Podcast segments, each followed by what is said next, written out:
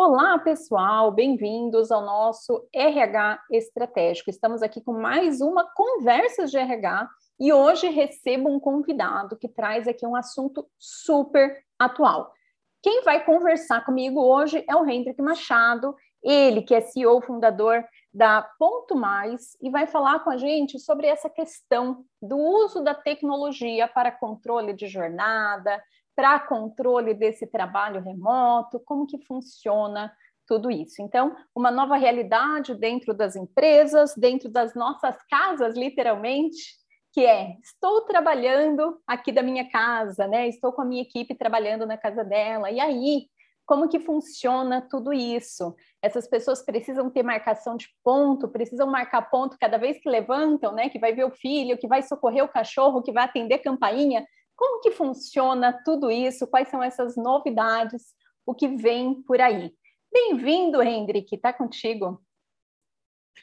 Olá, Lilian. Prazer, pessoal. Eu sou o Hendrik Machado, CEO da Ponto Mais, pai da Lorena e do Vicente. Vicente está chegando aí, Lilian. Estamos com sete meses de gravidez, então logo, logo o Vicente chega por aí. Estou é, bastante feliz e honrado pelo convite da gente falar aqui no Conversas do RH. E o que eu puder contribuir aqui, esse papo que a gente puder trocar sobre a questão do ponto, que é uma questão tão, tão antiga, mas que ainda gera dúvidas no nosso mundo, né?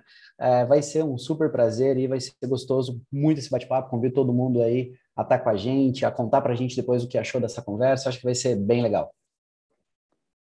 Vai mesmo, temos muito assunto pela frente.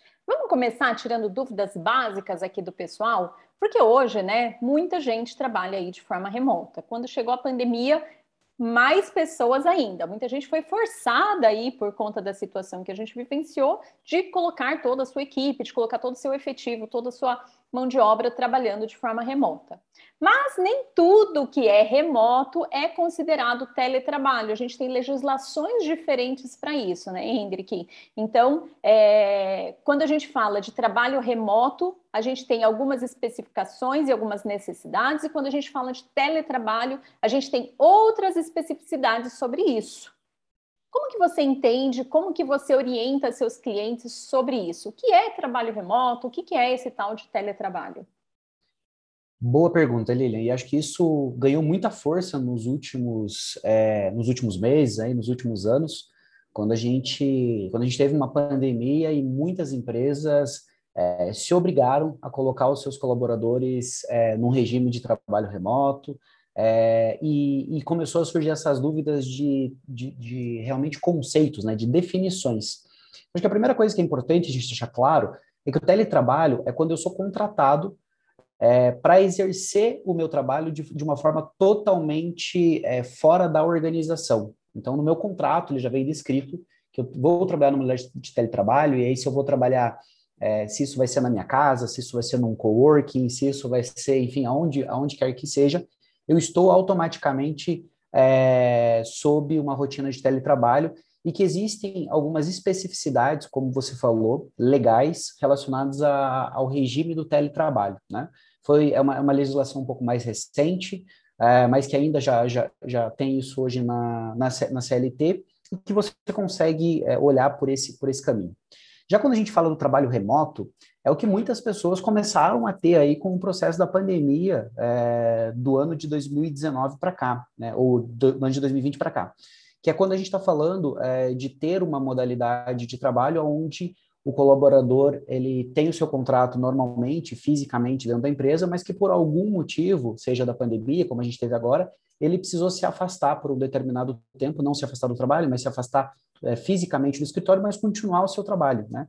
E aí algumas empresas também foram se adequando e colocando a gestão do trabalho é, remoto. E aí elas têm especificidades aí no teletrabalho em relação a ponto, o trabalho remoto ele é um pouquinho diferente também. Então, eu acho que se a gente falar, o, o, a gente tem, né, a gente sempre costuma falar aqui que o trabalho remoto e o teletrabalho, eles podem ter o mesmo significado, porém é mais fácil que a gente é, diga que o home office ele é caracterizado pela essa realização das atividades dentro e fora do ambiente corporativo. No teletrabalho não significa também que o colaborador ele não pode ir para a empresa, né? Ele pode esporadicamente ir para a empresa, mas normalmente o contrato dele é para que ele trabalhe num local específico que não é dentro da organização. E daí a gente fala de local específico, mas a gente também fala de horário específico, né, Hendrik? Porque se a gente olha redes sociais, se a gente conversa com as pessoas, o que aconteceu quando todo mundo foi trabalhar em casa é que todo mundo confundiu o que era trabalho, o que era casa, qual era meu horário, qual é o horário da minha família, qual é o horário em que eu trabalho. E o que a gente viu como resultado disso foi pessoas trabalhando aí muito mais horas do que deveria trabalhar, pessoas aí é, sem limites, inclusive quando a gente olha isso para a gestão, para a liderança, então aqueles pedidos que chegam qualquer hora do dia da noite, e as pessoas se vendo obrigadas, já que eu estou em casa, já que eu estou na frente do meu computador, eu sou obrigado a trabalhar agora, né? E não necessariamente funciona desse jeito. Então, quando a gente coloca as pessoas para trabalhar de forma remoto, a jornada de trabalho ela tem que continuar existindo, é isso? Perfeito, Lilian. Excelente colocação. A gente, a, a, a, distinção do teletrabalho e do trabalho remoto, ele não é unicamente a peça jurídica que eu vou utilizar para isso, né? Lembrando que no teletrabalho eu tenho que ter uma formalização expressa desse teletrabalho através de um contrato, de um aditivo, é, nesse sentido. Já no home office, né, ou no trabalho remoto, é, ele pode ser instituído por uma política interna, sem uma necessidade aí de alteração ou formalização no contrato de trabalho do colaborador. Mas é super importante quando a gente fala de é, contrato de vínculo de trabalho, um dos temas mais importantes é sobre a gestão da jornada do colaborador, né? Para que realmente a gente possa usar um controle é, referente à, à necessidade de entrega que aquela função ou aquele trabalho exige e que de uma outra forma equilibre para que o colaborador ele também possa ter uma vida saudável e que não se misture esse ambiente profissional desse ambiente familiar, uma vez que ele vai acontecer na mesma gestão, no mesmo lugar. Então, gente, quando a gente fala sobre controle de jornada, mesmo que o colaborador ele estando em casa, é necessário que nós, como RHs, nós colocamos, nós colocarmos uma, uma rotina e uma forma de fazer esse controle da jornada do colaborador, porque se o colaborador estando em casa, isso não exime a empresa da gestão do controle de jornada dele. Então, caso você, numa eventual fiscalização trabalhista, numa eventual reclamatória trabalhista, precise apresentar a, a ficha de, de é, ponto desse colaborador, você assim terá que fazer. É, não tem como você alegar, não, esse colaborador estava em casa, então ele não precisava controlar o ponto. Isso não existe. Se o colaborador está em casa, ele precisa também registrar o ponto e é uma forma da empresa poder garantir e acompanhar também o cuidado e a saúde mental desse colaborador, que realmente está trabalhando dentro daquele período, daquela jornada que foi estimado no seu contrato de trabalho e não excedendo essa jornada é, e, e, aí você possivelmente tendo problemas aí que vão, vão estar ligados ao excesso de trabalho, é, como depressão, burnout e assim por diante. Então, é super importante que o RH esteja olhando e tenha tecnologia para poder te ajudar nisso, mesmo não estando agora aos seus olhos, né, os colaboradores em casa, mas que você consiga fazer isso. O, o, o controle de jornada acaba sendo imprescindível. Bacana, Hendrik. E a gente teve um outro lado também que a gente viu muito forte aí na pandemia, que foram os gestores, sem saber como fazer para olhar para essa sua equipe. Então, uma vez que não tiveram também muita orientação, muito apoio de como que eu sei que essa pessoa está trabalhando, como que eu sei o que essa pessoa está fazendo. A gente viu coisas até bizarras, como por exemplo aqui, coisas que chegaram né, ao nosso conhecimento de, de gestores que pediam todos os dias para as pessoas ligarem a câmera do computador no horário da jornada de trabalho. Então, ah, eu quero que meu, toda a minha equipe esteja com a câmera ligada ali, ligada no, no nosso comunicador das nove da manhã até as 18 da tarde, para eu garantir que você está trabalhando. A gente viu ferramentas sendo utilizadas também, como aquelas que detectam presença e movimento. Então, se a pessoa para de digitar, se a pessoa para ali de, de navegar pelos sistemas da empresa, o, o sistema registra né, que ela não está utilizando. Então, essa, essa falta de visibilidade sobre o que as pessoas estão fazendo levou muito gestor, muitas empresas, a migrarem de volta para um sistema de é, comando e controle na gestão da equipe. Né? E sendo que a gente tem ferramentas online, eu queria até que você falasse um pouquinho disso, a gente tem tecnologia que pode ajudar nesse controle de jornada sem precisar ir para esses pontos extremos, né? Perfeito tua colocação, Lilian. É, acho que a gente vinha aí muito forte é, num trabalho de a gente discutia cada vez mais que a entrega, a performance do colaborador, ela não necessariamente está ligada ao cumprimento de uma determinada jornada, mas sim das tarefas e das execuções que esse colaborador consegue fazer durante aquele período. E a pandemia, ela um pouco retroagiu esse nosso momento, né? E a pandemia trouxe para as pessoas aquela máxima que a gente conhece em casa, que é o que os olhos não veem, o coração não sente, né? É, e aí isso ficou, transformou realmente uh, os gestores aí ficaram um pouco sem chão em como conseguir fazer esse acompanhamento e garantir principalmente que o colaborador ele estivesse entregando as suas atividades é, e que por um lado isso não estivesse extrapolando a jornada necessária para que ele pudesse realizar isso, né? E aí, dentro desse, desse caminho, uh, hoje a, a, a, Ponto Mais ela é uma plataforma de gestão de registro de ponto e controle de jornada. Através da nossa plataforma, o colaborador ele consegue registrar o ponto em qualquer local, local que ele esteja, obviamente com uma geolocalização, então vou saber onde esse colaborador estava, em que momento ele fez esse registro de ponto, e eu consigo, de maneira remota e online, é, acompanhar é, essa, essa, essa, essa jornada do colaborador. Então, se ele realmente parou para intervalo, quanto tempo ele fez de intervalo, né, o intervalo ali de, de refeição, que é um intervalo, inclusive, obrigatório, que a legislação exige que o colaborador que faça aí pelo menos seis horas tenha um intervalo obrigatório. Então, se ele realmente executou esse intervalo, e eu consigo atuar isso principalmente de maneira tempestiva, ou seja, eu não preciso deixar passar um mês para verificar lá no final do mês que o colaborador ele não está respeitando o horário de, de, de, jornada dele, né? Seja porque ele é, não está fazendo intervalo, seja porque ele está excedendo horas extras no dia. Eu consigo acompanhar isso de maneira diária, eu consigo acompanhar isso em tempo real. Então, a gente consegue criar um ato de correção, de orientação para o colaborador e, e, e, principalmente, nesse sentido, conciliar qual foi o tempo total de jornada que esse colaborador precisou para entregar determinadas atividades. Porque eu acho que tem esse lado que eu queria chamar a atenção também. Nada adianta você, ah, não vou olhar mais para a jornada, vou olhar só para entregas que o colaborador faz. Ok, mas quanto tempo os teus colaboradores demoram para fazer a mesma atividade? Se for ciclano ou beltrano, o que, que eu preciso desenvolver no ciclano, no beltrano, para que eles consigam ter a melhor performance possível e me entreguem tal atividade no menor tempo possível? Eu só vou conseguir confrontar isso entre atividade realizada e não realizada, mas com o tempo que se levou para fazer isso. Né? Então, o controle de jornada, ele não só é legal, ele não só é, dá segurança jurídica para a organização, para a empresa, mas como ele traz mecanismos de gestão de pessoas mesmo, como ele traz mecanismos onde o, o, o gestor ali, o, o, gerente, o coordenador, ele consegue acompanhar o quanto determinadas pessoas diferentes no seu time gastam para fazer determinada atividade. E com isso entender aquelas pessoas que têm um, menor é, tempo gasto para isso, quais são as boas práticas para que ela possa replicar para o restante da equipe. Então veja que simplesmente uma gestão de controle de ponto, que parece ser simplesmente algo obrigatório para cumprir legislação, ela se torna, na verdade, uma ferramenta de trabalho para o gestor, para que realmente ele consiga escalar melhor as suas práticas de gestão de pessoas e de produtividade. Excelente, Henrique, porque assim a gente fala muito hoje sobre a importância dos gestores é, olharem para a saúde mental. A gente está aqui em setembro, inclusive, né, que é o Setembro Amarelo, onde a gente olha muito para essa causa.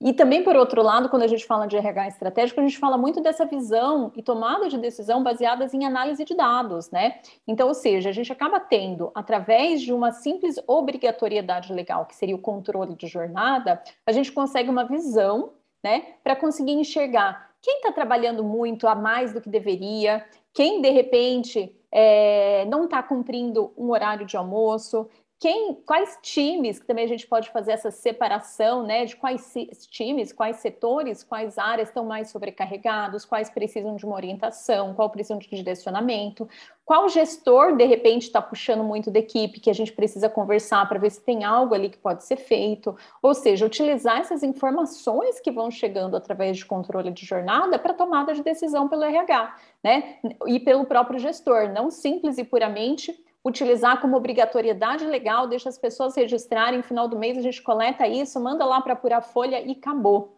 né? Não fica por aí a obrigação. E, e, um outro lado que você trouxe também, mas que é, é, importante a gente voltar nesse assunto, é muitas empresas hoje querem dar esse ar né, mais moderno de falar assim, ah, aqui a gente trabalha por resultados. Aqui o que vale no final do dia é performance.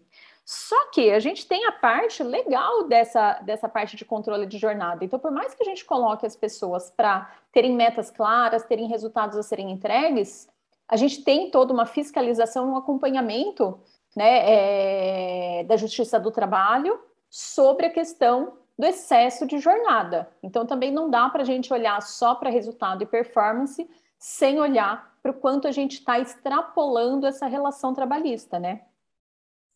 Perfeita tua colocação, Lilian. E é, a gente sempre diz né, que os bons pagadores pagam pelos maus, uh, mas é um pouco disso também. Né? Acho que a gente vive, claro, num, com acesso privilegiado, né? acho que a gente tem isso, uh, acho que as pessoas que conseguem estar aí escutando a gente hoje uh, também estão preocupados e, e, e buscam serem, serem melhores como profissionais dentro das suas organizações, a gente sabe que é, a quantidade, hoje no Brasil são mais de 30 milhões de seletistas, né? Então, é, existem muitas pessoas em lugares diferentes, com culturas diferentes, e para que isso se organize, há necessidade de ter um direito envolvido, né? Há necessidade da gente ter uma legislação.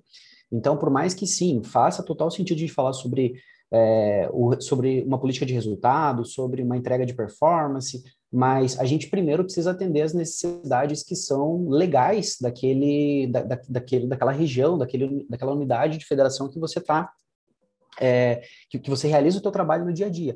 E hoje a legislação do trabalho, por mais que sim, ela andou, a gente teve uma reforma trabalhista aí no final de 2017, ela, e ela flexibilizou um pouco sobre a gestão do controle de jornada, ou como ele pode ser feito, enfim, mas ainda assim eu tenho obrigatoriedade, né? Ainda assim eu preciso é, ter isso dentro da minha organização. E, e hoje, é, esses acompanhamentos, eles acontecem é, de maneira rotineira dentro das empresas. E a gente sabe que o pequeno empresário, ele normalmente, a gente viu agora na pandemia, muitos pequenos empresários tendo que fechar suas portas em um ou dois meses de pandemia por, por faltar fluxo de caixa para a empresa, né? por a empresa realmente não conseguir se manter. Então, Imagina como é um passivo trabalhista. Imagina para uma empresa que não tem um, dois meses de fluxo de caixa e recebe uma ação trabalhista por não ter, por exemplo, um controle de jornada, né? por, não, por não fazer um controle de jornada adequado que atenda a legislação. Esses processos, esses processos normalmente é, custam caro e para empresas pequenas faz sim com que essas empresas também fechem as portas. A gente já teve é, casos de pessoas que estavam empreendendo pela segunda, terceira vez, clientes nossos que, que, que nos deram esse testemunho, de falar, olha, primeira vez eu fechei meu negócio porque eu não investi em gestão de ponto. Então agora eu estou abrindo e primeiro, uma das primeiras coisas que eu estou fazendo é olhar para isso. Então, é, é, em cima desses testemunhos, é em cima é, desse caminho que a gente tenta trilhar, trazer um produto que seja cada vez mais amigável, seja mais fácil e principalmente trazer informação. Né? Acho que a informação, é, a gente fala que tem muito hoje leitor de manchete, né? as pessoas costumam ler só a manchete, o nosso caminho aqui é tentar dar sempre um, um, conteúdo mais rico, sempre realmente poder dar um pouco mais de detalhe, contar um pouquinho mais o que é e se colocar à disposição. Acho que a nossa função aqui não é simplesmente vender uma solução de ponto, mas é é, é, mostrar para os nossos clientes que tipos de práticas, de políticas, de tecnologias ele pode utilizar para resolver o seu RH, não só a gestão de pontos, mas né, todo o restante, todo esse ecossistema que a gente está envolvido. Acho que é isso que diferencia muito um fornecedor é, desse mercado. Achei fantástico, Hendrik. E eu queria pegar um, um outro ponto também, porque eu vejo que quando a gente fala aqui de jornada, a gente precisa entrar em outros aspectos junto a esses gestores e equipes, e aqui fica um, um bom papel para o RH também atuar, que é não se prender simples e puramente a fazer controle de jornada, mas olhar para o que eu estou fazendo dentro desta minha jornada. Né? Daí sim a gente vai olhar para a produtividade, para a gestão de tempo, para a gestão de tarefas, para os processos, para os projetos. O Henrique até tinha falado já um pouquinho sobre isso um pouco antes, né? Então, quando eu tenho uma equipe, por exemplo, será que as pessoas conseguem ter o mesmo nível de produtividade? Quais fatores estão matando essa produtividade do meu time, estão diminuindo essa produtividade? Então, será que eu, enquanto gestor, será que eu, enquanto RH, não tenho que fazer campanhas de conscientização, de trazer melhores práticas, de trazer é, ferramentas para ajudar nessa performance individual e também o cuidado de olhar no individual. Então, muitas vezes, aqui no nosso time mesmo, nós temos pessoas que têm filhos pequenos em casa. Não dá para a gente querer cobrar essa performance da mesma forma no momento que ficaram lá sem escola, sem apoio, sem suporte, tendo que dar conta né, do filho, do cachorro, do papagaio, fazer almoço e fazer a reunião online com a gente ao mesmo tempo e atender cliente.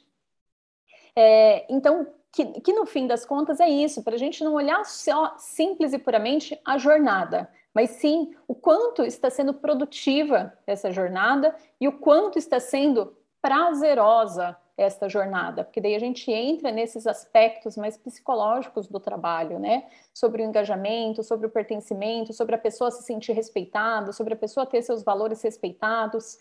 É... Então, no fim, a gente está falando sobre controle, sobre ponto, mas a gente está falando sobre o tempo que essas pessoas estão à disposição da empresa e como que elas saem no final do dia né? A gente faz com que nossa equipe saia sobrecarregada, a gente faz com que essas pessoas se sintam ali estressadas, aqueles famosas histórias que a gente vê da galera que não vê a hora da sexta-feira chegar, né? Ou de sentar no bar, fazer um happy hour e poder falar mal do chefe, que saudade que o povo tá disso, né? Ou a gente está construindo ambientes onde as pessoas realmente se sintam à vontade, onde elas cumpram sua carga horária, é, elas entendam que ter vida pessoal faz parte do pacote, que isso é valorizado dentro da empresa e que eu tenho ferramentas para ser o máximo de produtivo dentro do meu horário.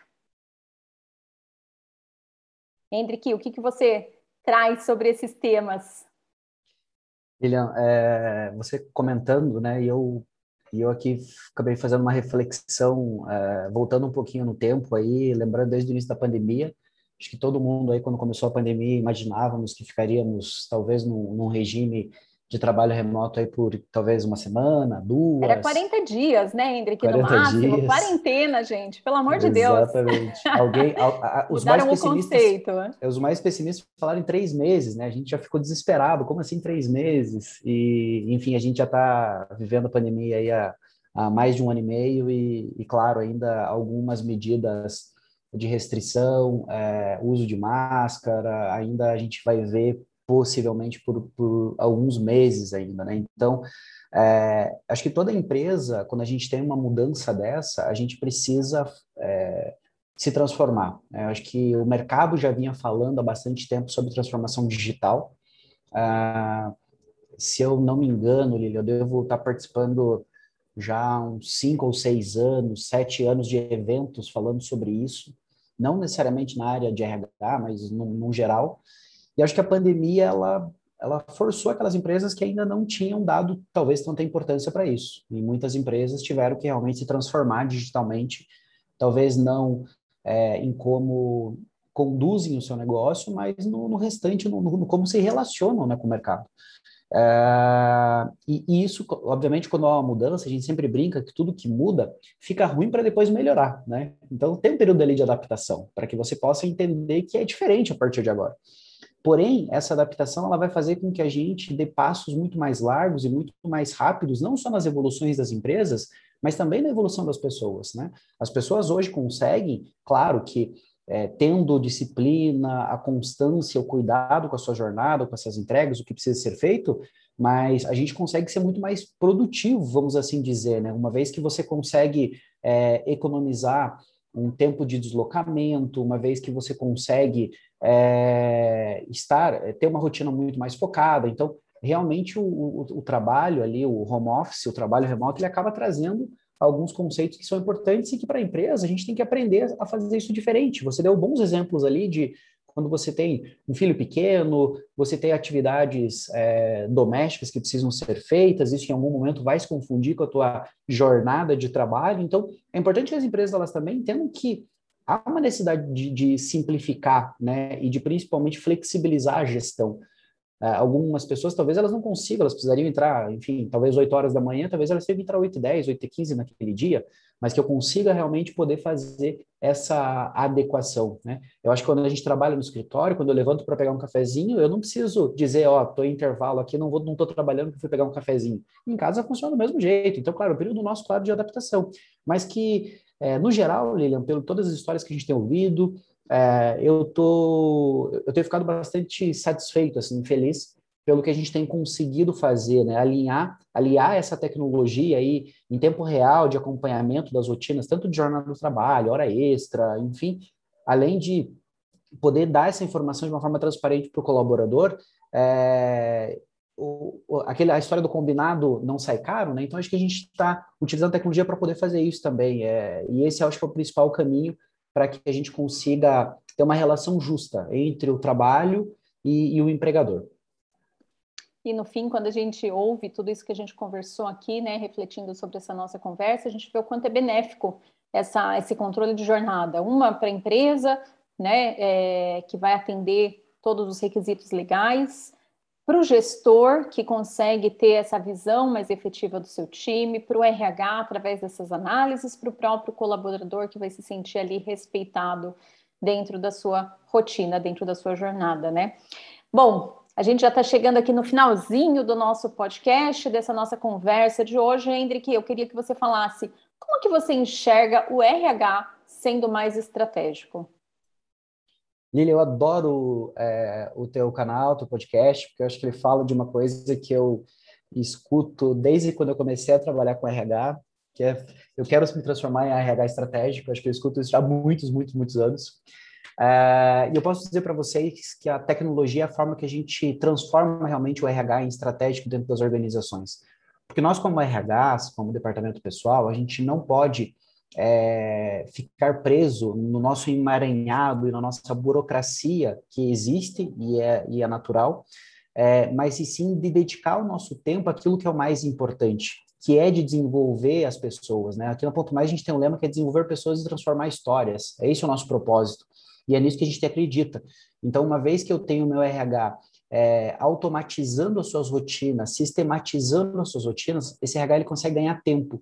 E aí o que ele faz com esse tempo é o que é o estratégico para dentro da organização. Vão ter empresas que vão querer que aquele RH ele trabalhe no processo de desenvolvimento, é, por exemplo, da, da, da, do seu time. Vão ter empresas que vão querer que o RH com esse tempo trabalhem na melhoria é, de determinadas de determinadas funcionalidades, de determinados processos. Então, o RH ele vai ser estratégico quando ele estiver alinhado com qual é a estratégia da organização. E ele só vai conseguir fazer isso se ele tiver tempo. Então, RH que nos ouvem, é, invistam em tecnologia, né, entendam qual atividade vocês têm que é sistemática, tudo que é sistemático ele pode ser automatizado, né? Então, ele, se ele é repetitivo, ele é sistemático, ele pode ser automatizado.